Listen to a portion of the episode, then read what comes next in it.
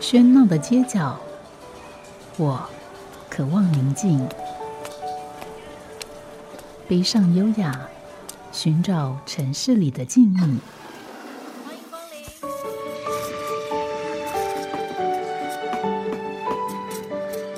临。一杯拿铁问候，我们在书里相遇。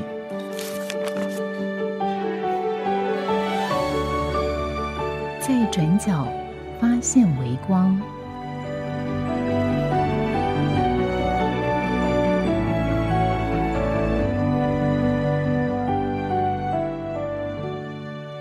欢迎收听今天的《在转角发现微光》，我是吴嘉恒。在今天的节目，我们邀访到的跟上个礼拜一样，就是普里的山里好像的佳颖。那上个礼拜我们对这个书店其实好像也没有很多介绍，比较多在介绍聊聊他的这个想法。但是我觉得这个想法事实上对于一间店面很重要，因为这是一个店的灵魂。那这个想法又来自于每个人不同的经验，会发生不同的这个影响。以呃，这个佳颖来讲，他是在东海念环境景观景观设计吗？嗯嗯，对，然后再到荷兰去念环境管理，那在也从事了呃媒体的工作、NGO 的工作，但都跟环境相关。那这五年他回到故乡普里，那么开了这一家山里好像。我想在整个想法跟做法上面，还是跟这个环境有很多的关联。那我不知道，对于一个进到这个书店里面的人，他会感受到你对于环境的这个关注吗？比如说，从这个店的环境的设计啊、书籍的摆设、书籍的种类啊这些东西，会感受得到吗？嗯，这是一个好问题。他们有没有感受到？其实我是不知道。啊，对。但是我会呈现这样的部分，就是店里面比较是暖色系嘛。然后我的选书就一样是比较关于一些啊昆虫啊、植物的图鉴类、植物的图鉴类，然后自然哲学方面的那一些关于能源议题的。然后，食安、食农教育的，还有一些，如果我们自己给自己弄吃的一些腌制的东西，我们可以怎么做？那儿童的绘本，儿童绘本的部分一样，也是在可能就是昆虫面向，或者是动物、植物、树木的，然后环保的议题。那有一些也是跟呃，多生命的学习成长。诶，大人的部分也有这一块啊。那生命学习的部分比较是这两年，可能也是自己的时间点到了，就会不是只是看工具性，或是知识性，或者是批判性的书。嘿，会想要知道怎么样，就是知道多一点的观点，或者是说，嗯，哲学吗？去安稳身心，还有看待自己。过去、现在的这种生命的方法，吼，可能是心灵成长，大概会用这样子的归类，但我没有特别怎么样去归类啦。就是说，有时候是来店里面的这些朋友、客人有这样的需要，那我知道有一群朋友有这种需要，我就会再把这些书再收集的多一点。嗯，那诶，从刚开店到现在，其实调整的种类其实算有一些落实。变成会比较贴向生活面向，是简单容易懂的书，贴近呃来的读者或购书者的需求吗？是啊，是啊，嗯，社区型的书店就是服务身旁常常会见到的人嘛。有时候他们来，他们会说：“嗯，我想要什么样什么样的书，你可不可以推荐给我？”然后还有那种的，他来就。你最近有什么样的书可以推荐我看吗？这表示你已经有一种呃信赖感，就别人相信你的选择，所以才问说：“哎，这个这个最近有什么不错的推荐一下？”这样对啊，就拿出来就看一看啊，喜欢就买啊，没有就在店里面翻一翻，也是都 OK。就真的社区这种社区型书店，大概就是。都是真的就是朋友啦，其实对这这个我觉得对于一个书店也很重要。一方面它是牵涉到一个自我的定位，但另外一方面也牵涉到外界对它的定位。但所谓外界对它定位听起来笼统，但是可能很具体的讲，其实即使在同一个镇上，你这家书店开在比如大马路上、商业区还是学校旁，其实它所造成的这个微型气候，其实都是都是不一样的。所以，呃，这就牵涉到像像我不知道对嘉颖来讲，你怎么去定位自己的书店？你是以服务在地的人居多呢，还是呃外来的人比较多呢？你有怎么样看这个问题呢？嗯，我没有设定是在地还是外来的，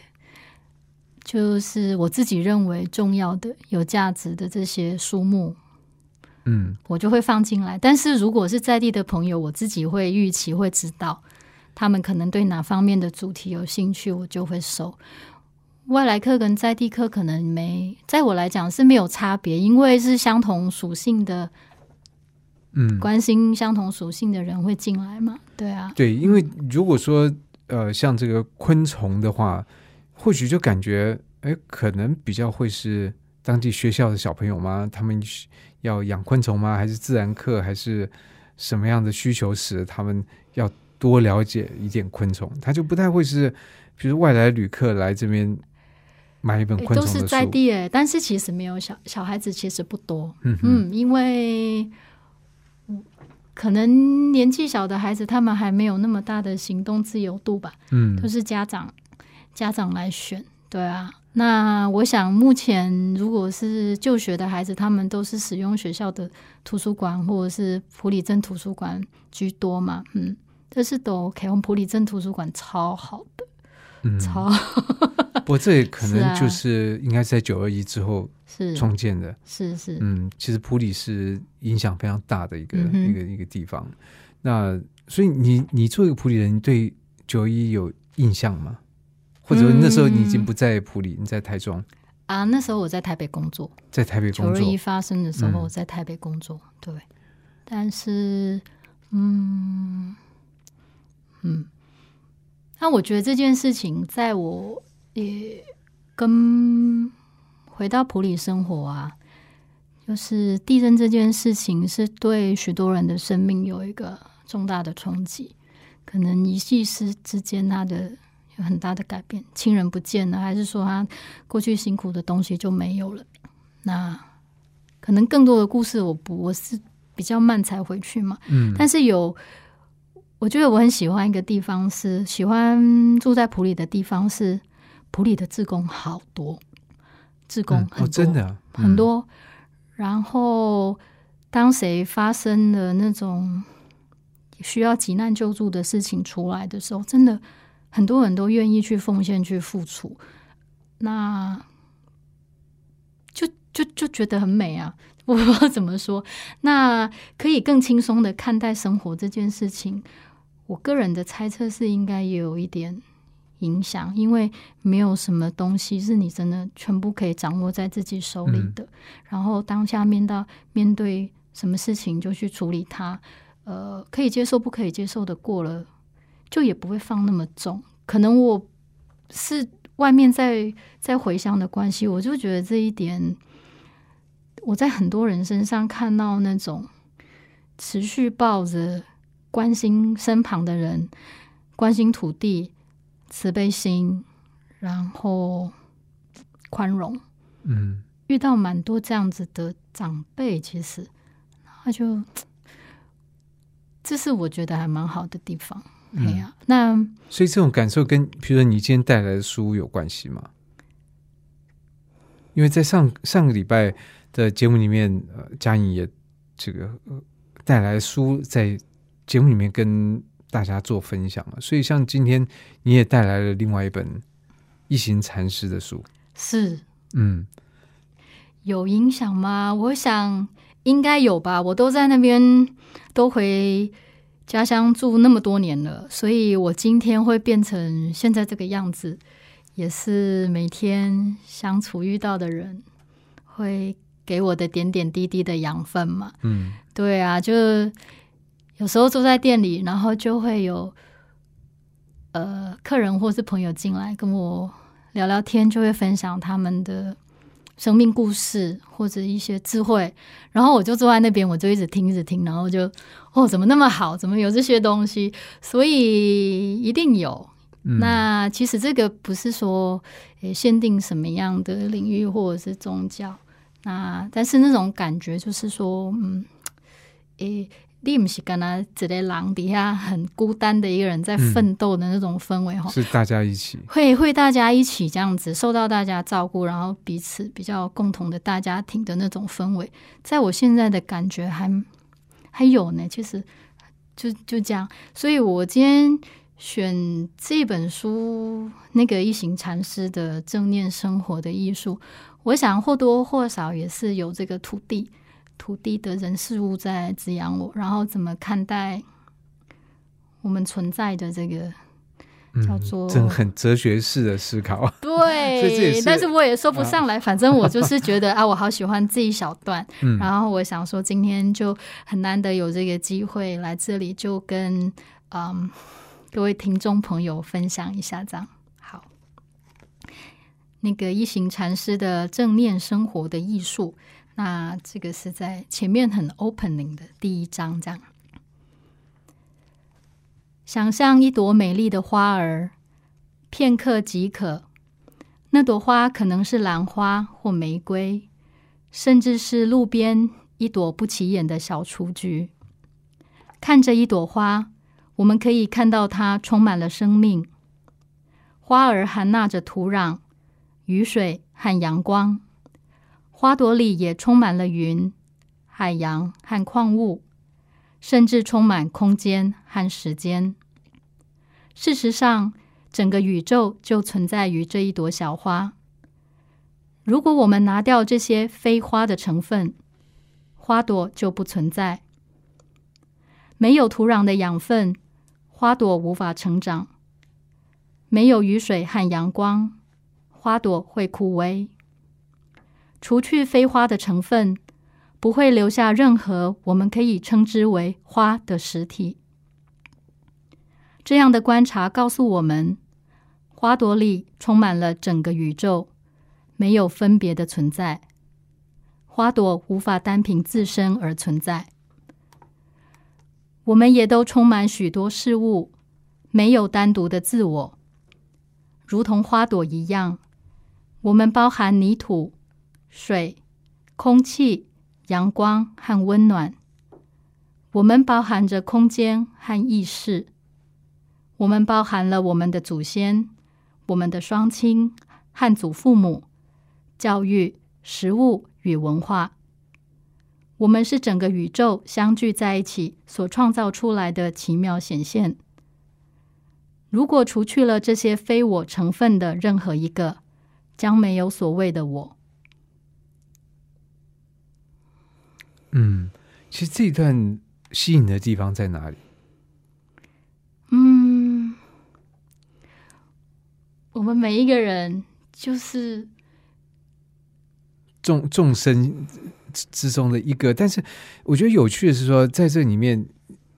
你的传达讯息都很一致，包括在在之前，其实你其实讲到了，就是说这个呃，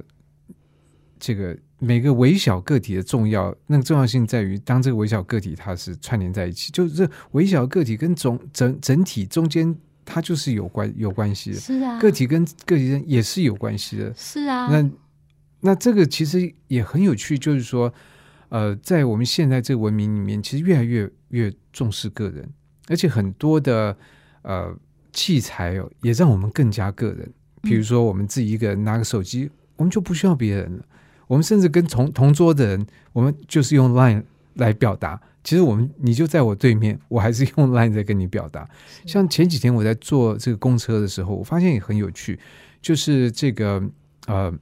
这一个一个一个人年轻人要下车，那他就是刷了卡，但他没有按那个下车铃，他就刷了卡。那这个司机就问他说：“你要下车吗？”他没有回答。那司机说：“你要下车吗？”他还是没有回答。然后那个车就过了站，这时候他还说他要下车。那司机说：“哦，我问了你两次，你为为什么不回答？”他说：“我有我有刷卡。”就说。人我们现在就说，常常对于那个人跟人之间的这个这个这个呃交流哦，其实常常觉得好像要把它降到最低，或者更不在意这种交流。我觉得我已经做到我的动作就刷卡，那在我来看，这就是一个明白的表示，说我要下车。然后那司机来问我两三次，我都觉得他在问别人。那我想那个人大概是这样想的，是对，所以我觉得我们现在这个文明其实呃，但这样讲又有点好像我们之前提到，就我就把我给它挂挂在外面了。就是我们我们其实一方面非常强调个体，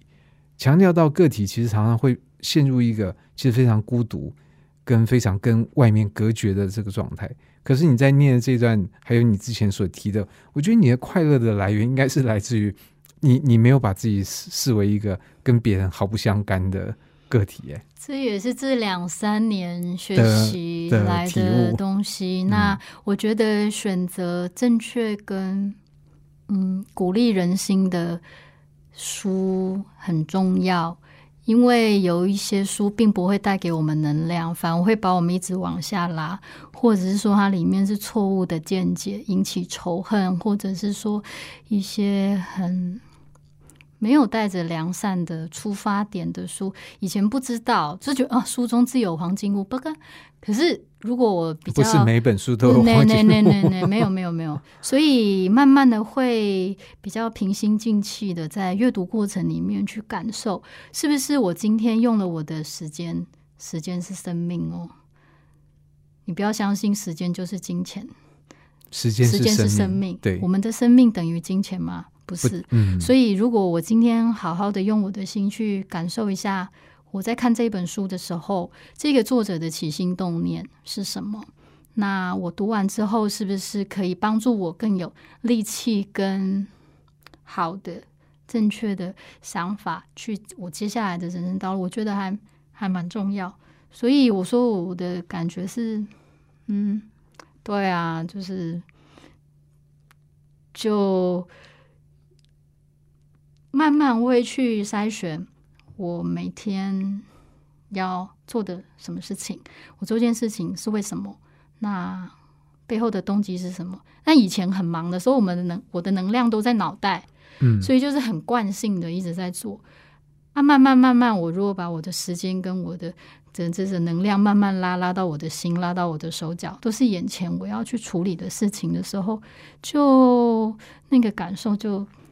差蛮多，嗯，这样一直下来，所以就是地水火风这个东西，我我最近在跟跟上课的时候，跟长辈或者是年轻朋友在分享，就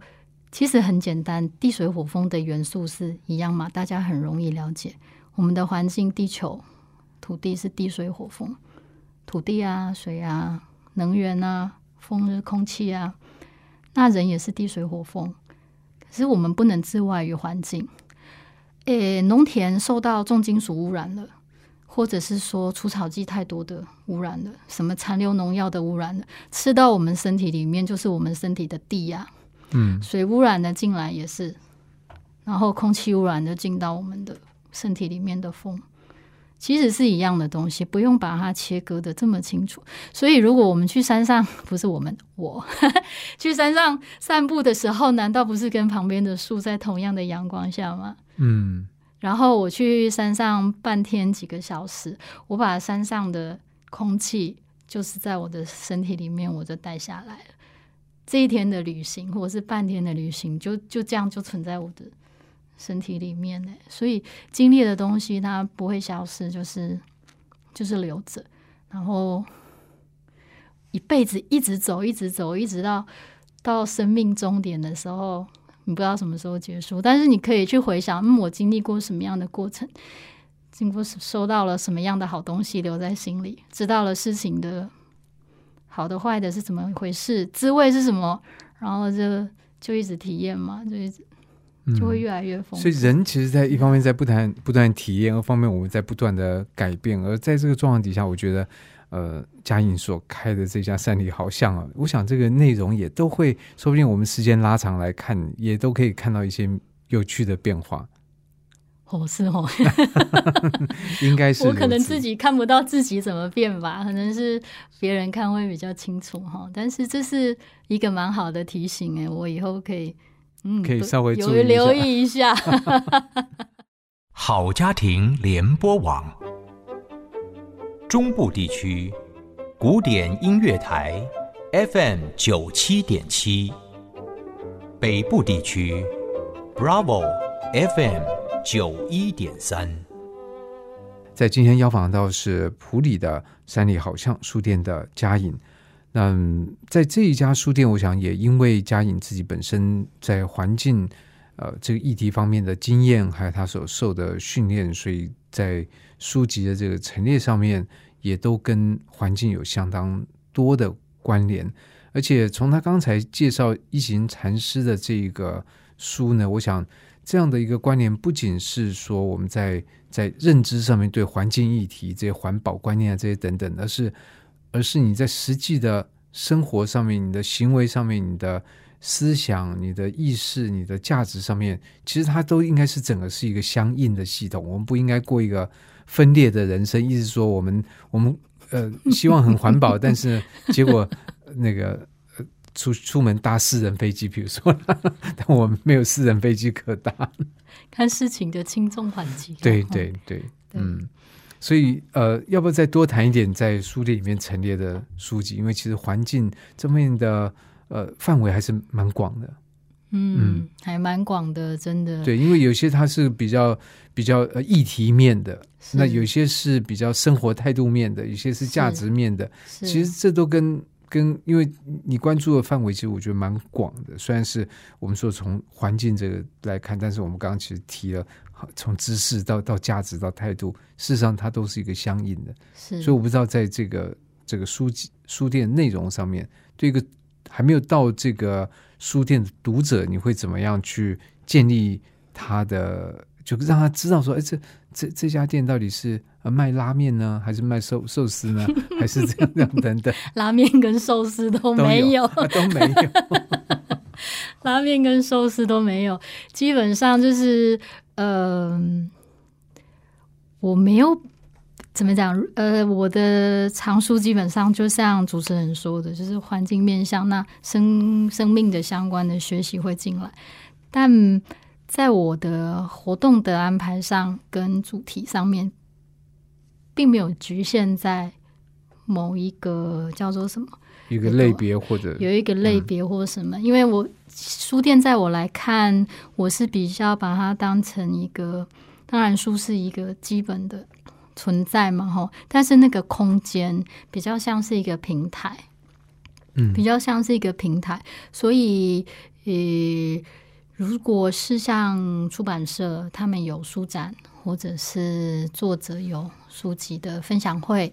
或者是说，嗯，他们主动接洽我，那我觉得，诶，这个主题我也觉得不错，那我们就来合作做场地的协力。那它可以是。好像有一些小农的议题呀、好，或者是健康方面的议题呀、或者是茶席呀、什么的，只要他 approach 的时候，我们觉得这这个，我就觉得这个呃活动我也蛮支持，我也蛮喜欢的话，那我们就让这样子的念头在书店里面发生，对，所以有小朋友来画画啊，或者是说借场地开读书会的，其实都 OK，嗯，然后办同学会的，所以看起来是啊变成一个多功能的这个这个场地了。那当然，这个我觉得也很有趣，就是到底一个书店它在一个社会里面扮演什么角色，或者应该扮演什么角色，或者实际扮演什么角色？其实我觉得书店扮演了很多呃，这个可以说政府角色的延伸。或者是政府力有未逮的地方，因为其实我们觉得很多的，像刚刚讲的很多这个议题或者这些东西，事实上它都应该是其实是要在学校教育里面，我们对于环境的认知，我们行为上面怎么怎么搭配。在我来看，那其实应该是在现在这个社会世界里面，公民教育的必备的东西。可是往往我们不见得能够这样做，就好像说，以我自己小孩的经验来讲。他对台语的厌恶就是来自于台语课、啊，就是台语老师的方式跟那个让他对这这件事情感到非常的反感。那对，所以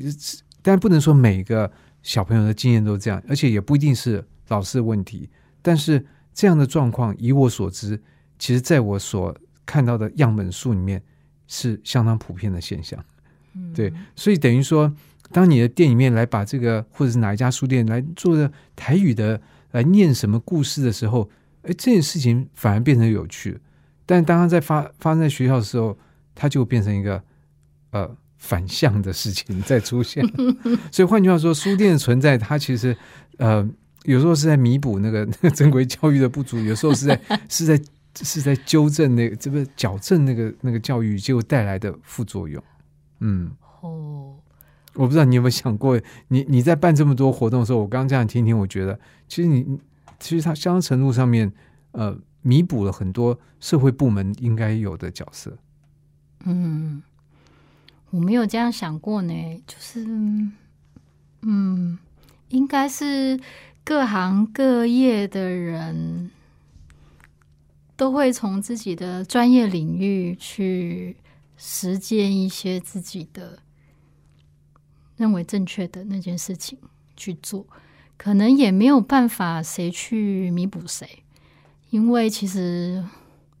其实我在看学校老师，他们也很忙哎、现在的教育人员是，然后一下子在就是说在社会时代的这种解放嘛，吼，然后资讯知识的爆炸灌进来的时候，我反而觉得，嗯，事情太多了啊！我没有想说去弥补这件事情，因为其实可能就是在每个人都在自己的工作上面去去去做到好，那你就是每个人都是社会的一块拼图嘛。嗯，没有一个人的拼图跟另外一个人的拼图是一样，你就是在在自己的位置上面去做自己自己那一朵花，去经营自己的花园，它会是怎么样就是怎么样，那个可能不太关别人的事。但是如果我今天把这件事情做得很满意、很开心，大家也觉得诶这样不错，那就会想要大家互相互相的学习。我自己是我是这样子看呐、那其实也没有办法说弥补那个老师教的东西很难，我也我也不会。不应该从你的想法来讲，是就是说啊你你只要在这个里面做一点真的是正向的事情，就是说，比如说呃，也也是出于一个良善的企图，同时这个良善企图也真的能够造成一些良善的改变了。那照你的讲法，这个事情就就开始变好了。自己担心的事情要自己去处理啊。台语结果，家己是啥？要讲好心，家己好不就是也是自己的家家园自己救，嗯，自己的空气自己救。我们没有办法等待别人来处理我当下的焦虑，或者是我面对的问题，但是自己做了，自己做了就马上可以看到它的转变。那就就就这样子。哎呀，我没有想太多 因为没办法想太多。对，可是，在啊一个、一个这个书店来讲，那比如说你在这个一一个礼拜里面，你有几天开放？在营业我开礼拜二到礼拜六，嗯，几点到几点？十点到晚上七点。嗯，嗯，对。然后礼拜天、礼拜天、礼拜一休息。礼拜天、礼拜一休息，哇，那表示你真的是比较是呃针对在地的人，嗯因为有些有些书店它是比较外来游客型的，是，他就会特别注意礼拜五到礼拜日，因为这时候可能来的人会比较。是多是是，但是你选择这个开放的时间，表示说，呃，这个至少部分的从外地来的人，比如礼拜天，他是没有办法嗯，到你的书店，是啊，因为我是一个人，因为你礼，拜天也要也要出去玩。我没有，就 是就是，如果很多人共同经营的话，还可以排班。但是我自己在看的话，就目前这样子的模式，就是我觉得可以，因为也是需要自己有转换跟学习的空间、空间跟时间嘛。吼，那一开始一个礼拜七天，然后其实啊，真的、你最先是一个礼拜七天，虽然没有开门，也是在店里处理店里的事情啊，账啊、进退书啊，然后筹划活动、联系什么，把自己逼得太紧。那如果我们身心都太劳累的时候，其实情绪不好，做不出什么喜乐的，事，真的是，然后会不满的行为很多，所以慢慢的有觉得，嗯，人生时间上面的安排还是要对，要可以的时候要调整一下。那对啊，普里有些店也是周休二日啊，也是休日，因为我们还是要充电，才会有能量在持续每天真的是进行的每个人其实都是需要需要休息。那可是，一般你在周间，比如礼拜二早上十点开店，我我觉得那个时间应该是说你在店里面处理事情，但不见得有人十点来书店吧？嗯，有时候会哦，嗯，订书的啦，或者是说那种呃，妈妈她已经送孩子去学校念完书了，她早上一点空档，她可以过来、嗯，来一下下。啊，不然她中午又要开始准备午餐呐、来是来开杠拿书啊，抬杠的也有啊，对啊，订书的也有，然后有时候就是开门啊，过去的邻居啊，打声招呼啊，我要扫地啊，扫巷子啊，浇花什么 这就是你店啊，这就是让你觉得很生活的地方吗？嗯，弥补以前忽长期忽略的事情。对啊，对，所以这个我觉得，如果大家有有机会，我觉得倒是可以。我至少很想，呃，如果周间到那去看看，看看这样的一个书店，在它在它呃营业的时候，它跟这整个一个八万人吧，八万十万人小镇，这个呼吸跟运作的状况会是怎么样？应该是一个蛮有趣的事情。那么这一家书店，我想从刚才我们的介绍以及上次的介绍，可以很清楚的哈知道他对于这个环境方面这个议题的这个定位，那也跟他的呃家庭的背景是很有关系的。那我们也知道，在普里有这个暨南大学，那暨南大学，其实我一直觉得暨南大学是一个很漂亮的大学，它在一个一个比较在高度上面比较高，然后在这校园里面，哇，四四面望出去好像都可以看到远山，但天气好的时候，是就可以看到远山，然后校地也非常的的辽阔，我觉得是一个让我觉得很舒服的一个一个大学。嗯，他们是绿色大学哦，嗯。绿色大学意思是说，就是学校的系系所啊，他们的专业领域的东西会关心环境保护，然后包括校园里面也是尽量对一些野生动物啊，像穿山甲啊、蝴蝶、昆虫什么是有。在校园里面有校园里有穿穿山甲、啊，他们有，台湾台湾还有其他的大学有穿山甲吗？我不晓得。嗯，但是也系所他们都有几个系所，还有呃老师们也都很关心我们在地大埔里地区的环境议题，包括是说空气污染的问题。好，资管系他们做空屋防治的，资管系做空屋房子对啊对啊，空啊，这个可能跟你的专业就有关系。有我们有一些合作。对，可是我是说，啊呃，资管系怎么跟空屋房子产生关联？是它监测这个数据需要用到资管的是做那个微型的空气监测器。那嗯我说，呃，书山里好像那边是一个环境行动的场域嘛，所以其实在，呃开书店的时候，就有跟普里的一些呃朋友们，我们有组一个。普里的 PM 二点五空污减量自救会，那暨大的人社中心，还有资管系，还有社工系，可能还有其他的系所，其实，在前后这样子四四年多的时间，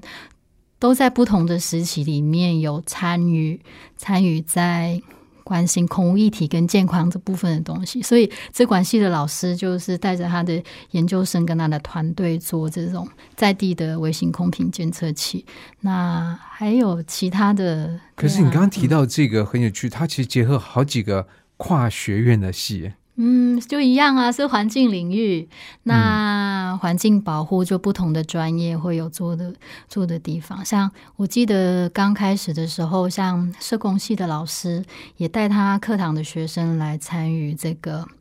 空屋的环境教育的宣导。为什么？因为他们会去探访一些陪伴一些长者老人家，所以学生也会去跟长辈们做那个空屋跟健康的宣导。嗯，然后有通识课程啊，通识教育的课程，还是学生的服务学习。对，那在这些呃不同的系所老师，他们如果有要跟我我山里好像这边关注的一些或者是进行的活动，有可以合作的地方的话，那他们就会可能一个学期一次或几次怎么讲合作呢？合作。诶，现在大学都还蛮想要鼓励学生走出能够去，对对对，能够跟社区或者是说实际上面证明的生活来行动，能够共同参与，不是只是念书这样子，对啊，所以所以等于在这个呃这个过程里面，书店变成比如说大学跟正接触的一个管道，嗯，其中一个地方，对，其中一个对暨大。暨大在普里大普里地区，也不是只有普里有鱼池啦，或者是仁爱，他们的关注跟参与的面向还蛮多的。嗯嗯，这个在现在以你所知，在现在台湾的大学是普遍的状况吗？嗯，还是说暨南特别的活跃在这个部分？嗯，好像四五个大学都有做，他嗯们那个叫什么、USR 计划，然后其实还有很多的名字，可能我没有嗯办法说出来。呀、对啊，有，但是我想这个是蛮好的，看到社会的转变，大家都会就是回到说，我可以看到我的专业领域嗯对于实际上面社会的需求，我可以做什么样的贡献？那其实有看到年轻的老师蛮多，他们就是陪着学生这样子，花很多的时间带领着学生去成长啊，对啊，嗯，那嗯。所以在这个过程里面，呃，山里好像或者你自己本人扮演什么样的角色呢？哦，我可以处理的部分就是，嗯，像在有老师他开设关于可能永续发展、社区参与或是生态城镇营造方面的，还有。嗯，大概是这个领域相关的课程。那他可能其中一个一个 course 一个认识的点然后就会带到带到书店这边，然后介绍学生说啊，那在在镇上就有这么一个地方，你可以找到相关参考的书籍，然后证明哈、包括我或者是哪些伙伴们会在这边实际上面做什么样的环境行动、空屋啦，还有或者是其他的宣导。那学生可以来这边，或者是说，嗯，一些什么，像办我跟呃文创协会的伙伴，我们做。还有其他三四十个社团，我们做生态城镇日的时候，那暨大很多的系所的师生也会一起来响应，算是共同的主办单位这样子。嘿，就所以你等于是他们的呃课程的一某某方面是延伸的部分嘛，算是就是说课外。对啊，参访点。那比如说呃，学校会因为你有这样的专业，呃，变成你是受邀讲师，然后在课堂里面，比如说一堂来介绍这个环境的保护啊，或者说是嗯，老师就是约时间，然后带到书店来这边。嗯，嗯，那你自己这样接触这些学生是这几年的事情吗？还就是从刚开书店就一直有。所以这四五年你自己看学生，你会觉得有变化吗？因为我们其实常常都会在聊到这件事情，比如说这、这个学现在的学生，你知道隔几年，事实上搞不好他们彼此之间同样都大医生，可是是四年前的大医生跟现在的大医生会不会不一样？比如说，嗯，这我没办法回答欸。嗯嗯，因为接触的每一次都是不同的人，所以我都 case by case。那我发现，在跟学生或者是说，呃，任何的人啊，如果是在做环境的分享，嗯，有一个我感觉到蛮重要的事情，就是我们现在在聊的这件事情。跟我眼前的这群人，他们的关系是什么？他们在意的是什么？是不是？嗯我觉得这很重要，他是不是也觉得很重要？如果他暂时还没有感觉，那是我的问题，我没有把环境或健康这件事情的重要性带带到他身上。嗯，嗯，我我我你会觉得是你你的这个你要做更多，是啊，应该是这样子。但有些时候是叫做什么？如果比较长时间，像服务学习的，比较有长时间陪伴，可能我们一起要陪伴他们一起嘛，哈，去做多多空屋的宣导，然后要事前的演练，要介绍，然后当天再到可能到台中啊，到哪边去摆摊做宣导。那这种同学有比较多的相处的时候，你就可以看到他们在真正有参与的过程里面，然后我们也有机会让学生去发挥每个人的他想要说的东西，他的强项的时候，那这件事情就会变他的事啊。那如果有时候是单就一堂课，然后你就是一个讲师去，那学生也不想要为什么坐在那边，那他就是继续划手机，还是睡着，还是吃早餐，那那我就接受。因为只能当下对，只能这样子。嗯是是，那嗯对我我没什么 common 呢、嗯，所以这样的一个接触，单从这个，比如说学校跟普里镇的接触会很有帮助。那么对于学生，可能在他的专业领域之内或之外，对于环境议题的看法，可能也会有所提升。可就你来讲，嗯它对于书店的营运的意义是什么呢？你有想过这样的事吗？书店营运的意义，对，或者作用，因为有时候其实对于书店来讲，呃，做这些事情当然很好，但是有时候它会影响你你你你书店的运作吗？比如说你要出去带这些的这些活动的时候，你就不在店里面里面啊，比如啊说，就就关门了。我今天来，我就是就 今天就一点半就提早店休这样子。嗯对啊，嗯，啊，那我怎么说？我觉得是我现在的人生的时间点允许我可以做这样的事情。那其实蛮大的成就感是来自于，其实有些同学啊，他们在暨大四年呢，或者是他后来继续当研究生，也不止暨大学生，有时候是普里在地的孩子。他可能我认识他的时候，他国中，然后现在都高中了。啊，时间到的时候他会回来。那有时候我会继续聊环境的东西哦，他们做了些什么事，然后像有做那个微型空瓶诶空瓶监测器的研究生啊，他第一年做这个，但是他后来第二年、第三年，他可能持续在做网络什么的。那呃，来书店的时候会跟，我们就会聊聊你最近怎么样。嗯然后进展到哪里。那他们也会跟我讲我没有观察到的事情，或者是我们普里的孩子他来当过空屋宣导的志工，结果他大学到南部去念的，然后他就把这样的东西就也可以带到南部的学校去，嗯，这个回来会都是回来会跟跟我们讲啊，那对就会很开心啊，嗯，对。而且这个东西就是说，它一个种子播下去，就你的观点来看，他有时候你也不知道他在什么时候会会怎么样，以及在哪里怎么样，这是没办法去预料的。但是总之有一个有一个好的东西，其实进进这个下去，然后你看到一些变化，还是蛮让人高兴的。很高兴他们也播种子给我啊，我也要开花开给他们看啊。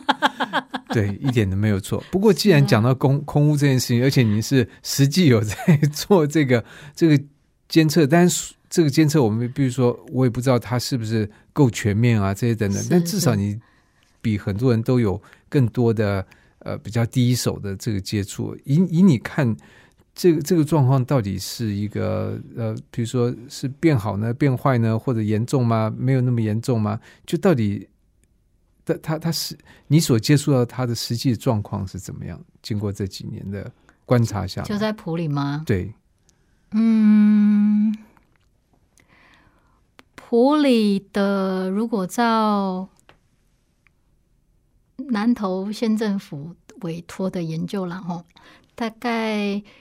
六七成是西就是台中彰化西边这边，在秋冬的时候会吹进去，然后三四成是在地产生啊。其实我们是盆地嘛，所以出不去，它就会在对对对。但这种事情这样讲也没有那么笃定啦，因为一年三百六十五天，你是雨季还是不是雨季，它那个变化都蛮大。那呃，我自己比较会去看的面向是说。还是回到回到个人的部分，因为你如果照一般来讲，吼，三分之一的空屋是交通源，三分之一是工厂，然后三分之一可能就是农业废弃物了，其他的东或露天燃烧其他的。可是对每一个生活者来讲，如果他身旁周遭有直接的污染源，他可能是餐厅直接没有经过处理的这个。这个油炸的废气就冲到你家，还是你旁边就有一个公庙，就是这样子乱烧，还是你就是就在路软的稻田旁边，微环境的这个是。可是回就回来了，回到每个人。如果你是住隔壁的时候，你瞬间你会得到七八百甚至上千，那那个瞬间跟极大量的冲击是对单一人或者是直接的冲击。那通常这种受害在平均值底下。是不会被看到，所以，嗯，回到个人跟关心身旁社区邻里直接的环境问题，就是它是从微小的小小的事情上面慢慢去处理。这个在大数据上我们没有办法直接看见，大数据它可能会是电厂啊，或是工厂、国家层级的这种法令的管制。可以看，但我们一般我们没有那么专业去 follow 这些数据，所以知道一些 general 的东西。但我还是相信，不是相信啊，在我们看到里面，大家在呃制造空屋的，就是自我收敛跟改善的部分，一个一个一个一个慢慢有在改变，包括农民的废弃物的处理，就是。他是你叫不出他名字的人，但是他不会在报章杂杂志上面被报道，但是他就是切实的，嗯，在生活里面去做到。那我很还蛮开心，有看到这样子的状况案例哈，蛮好的案例这样。所以照你刚刚这叙述，等于说，呃，以普里的空气污染的状况里面，百分之三十可能是来自于当地的。是。那在这个当地的呃这个比例里面。其实有一些已经在减少，在在改善。是好，那那也就说明了，呃，也不是说明了，而是说，呃，可以说未来的状况，如果在当地污染源降低的情况底下，那其实意味着至少从百分比来看，外来的比重是会加重。嗯，没有，因为现在国家的那个那个能源政策有在调整。然后，火力发电厂还有一些民营电厂，他们使用的燃料来源提高燃气、减少燃煤，这样子的措施也同步在进行。嗯，所以整体是有改善啦。可能这是另外一个专可这是至少从你在数字上面是可以看到有改善。是啊，是啊。嗯，所以这样的话，我觉得至少对呃，因为我觉得我们很多人的印象里面就。就觉得哎，以前真的是普里好山好水嘛。那这几年这个空气污染的状况好像是比较严重，但是听到贾颖这样讲，好像觉得哎，蛮蛮欣慰的，就是至少是在往好的方向在改善。其实过去十年来，应该是都平均来讲是有都是在下降，整体趋势来讲是有下降。就过去十年有没有被我们关注到而已？对啊。所以这个改善不是只有从这今年或这一两年，而是这过去十年来都在持续改善。如果我们看数据，跟看数据是这样，对对对，嗯，等一下可以给你看那张表，只是说，嗯，参考参考啦，对啊，嗯。不过我想，你作为一个在地人，而且是在这方面有有受过一些专业训练的，我觉得你讲的话，呃。至少对我来讲，嗯，是有它的可信度的。那这样的一个一个状况，我觉得也可能可以让我们对于关于普里的空气这件事情上面有一个另外一个力量来来 balance，而不是说呃印象里面哇好像空气污染很严重啊，那我们不不要去普里啊，这样 那就三百六十五天，春夏秋冬、啊，每天都不一样。对呀、嗯看季节性啊什么，但是呃，都在改善跟减少空污的部分，其实这样子的力量是一直一直出来了，所以放长远来看，我觉得会改善了。嗯，而且我觉得这样也很好，就你有这方面的意识，也有这方面的专业的知识，那回到家乡，能够在这方面在这个纠集一些人来做出共同的努力，然后同时做出一些或许已经做出，也或者希望做出一些一些改善。我觉得这件事情对你来讲，就是又落实你自己的价值嘛。是啊，就是行动啊，嗯，即便它是很小很小的行动，即便很小很小的行动，然后慢慢你习惯，你就变成自然，自然它就会是文明跟文化，它就转过去了，就会转成一个比较伤小伤害环境，少少伤害环境就是少伤害健康嘛，嗯，它是同样的事情，所以就有做就赢啊，行 者先压，就是这样子 有子。做就赢。而且书店不像我们想象那么静态，它虽然静态，可是它也是往往很多的知识跟力量的汇聚点。那么在这个汇聚点之上，它是可以发挥透过行动来发挥一些影响。我觉得从三里好像的这个例子是可以。好像可以看到这一点。嗯，那透过这两集的节目，也希望大家对这家书店、对普里的状况有更多的了解。那更重要的是，有空可以到普里走一走，然后到三里好像，或者是到呃这个另外一家书店走一走，也都很好。对呀、对呀、嗯嗯好，今天节目非常感谢各位收听，也谢谢呃嘉颖来到节目里面跟我们一起聊三里好像，谢谢。嗯谢谢谢谢主持人。